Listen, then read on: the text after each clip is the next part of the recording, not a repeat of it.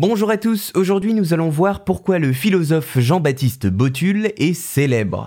Il existe nombre de philosophes reconnus pour leurs travaux, mais contrairement à ces derniers, Jean-Baptiste Botul doit sa célébrité à toute autre chose. En effet, Jean-Baptiste Botul est en fait un philosophe fictif qui a été créé en 1995 par l'écrivain français Frédéric Pagès et ses collègues de l'association des Amis de Jean-Baptiste Botul. Pour résumer, l'œuvre de Botul constitue une énorme blague littéraire avec son personnage en lui-même et sa théorie philosophique appelée Botul qui fait référence à la grave intoxication causée par la toxine botulique. Ce canular a commencé avec le livre La vie sexuelle d'Emmanuel Kant, qui était censé avoir été écrit par Botul, mais qui a en réalité été imaginé par Frédéric Pagès, qui était journaliste au Canard enchaîné à l'époque et ancien professeur de philosophie. Selon son éditeur, sa vie de philosophe de tradition orale serait, je cite, encore mal connue. Seule certitude, il est né en 1896 et mort en 1947. À part cela, on ne sait pas grand chose, sinon que ce grand esprit de Jean-Baptiste Botul était originaire des Hautes-Corbières, connu de très près par Joséphine Baker, Lou Andrea Salomé et Simone de Beauvoir.